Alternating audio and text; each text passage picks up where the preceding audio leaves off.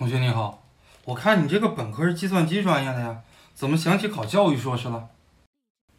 我之所以选择跨考教育学，是因为我从小数学不是特别好，然后教育学这门专业呢，它又不考数学，所以说我最终决定的方向就是跨考教育学。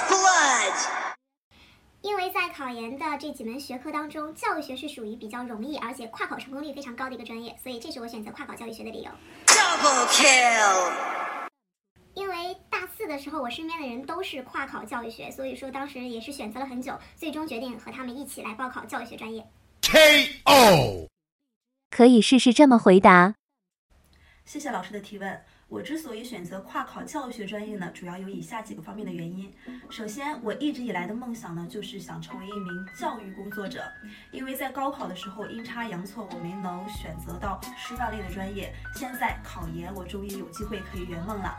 那其次呢，我的父母都是人民教师，从小呢我就耳濡目染，知道教师是阳光下最伟大的职业。所以说，考研的时候，我毅然决然就选择了教育学专业。最后，虽然我的本科学的是计算机专业，但是呢，我的毕业论文和教育息息相关，研究的是人工智能慕课方向。所以说，在今后的读研过程当中，我希望可以在这个领域有所深造。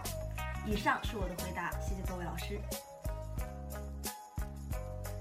俗话说得好啊，实话可不能瞎说呀。虽然很多同学考教育学是因为教育学不考数学，是因为教育学容易跨考，是因为身边的人都考教育学，是因为以后实在找不上工作，我还可以当老师，所以我考了教育学。但是呢，我们不能把内心真实的想法告诉老师。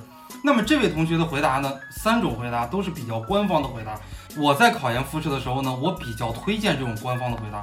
如果你是特别油腻的回答，下面可能有一个老师特别喜欢，但是其他四个老师有可能特别反感，你最后复试的这个成绩很有可能就不及格。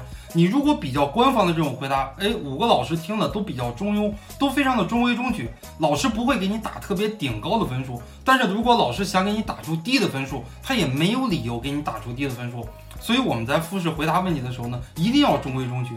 我们俗话说得好，不识庐山真面目，只缘身在此山中。要识庐山真面目，必须跳出此山中。要想解决教育的问题，不是教育本身就能解决的。我们要怎么样呀？我们要跨出教育，再来看教育。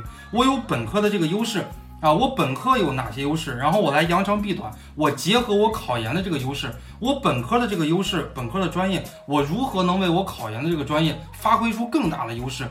这个是跨考的学生一定要想清楚的一个问题，尤其是跨考的学生，老师在复试的时候会经常问这样的一个问题。在我们今天理工科专业，我不了解，我们新闻考研也没有辅导。但是文科专业，我比较肯定的、比较负责任的告诉大家，有百分之六十的学生都是跨考，所以跨考已经不是什么劣势了。但是老师在复试的时候呢，会经常问起跨考这个问题，并不是代表老师介意你跨考，而是老师想听一下你内心真实的想法。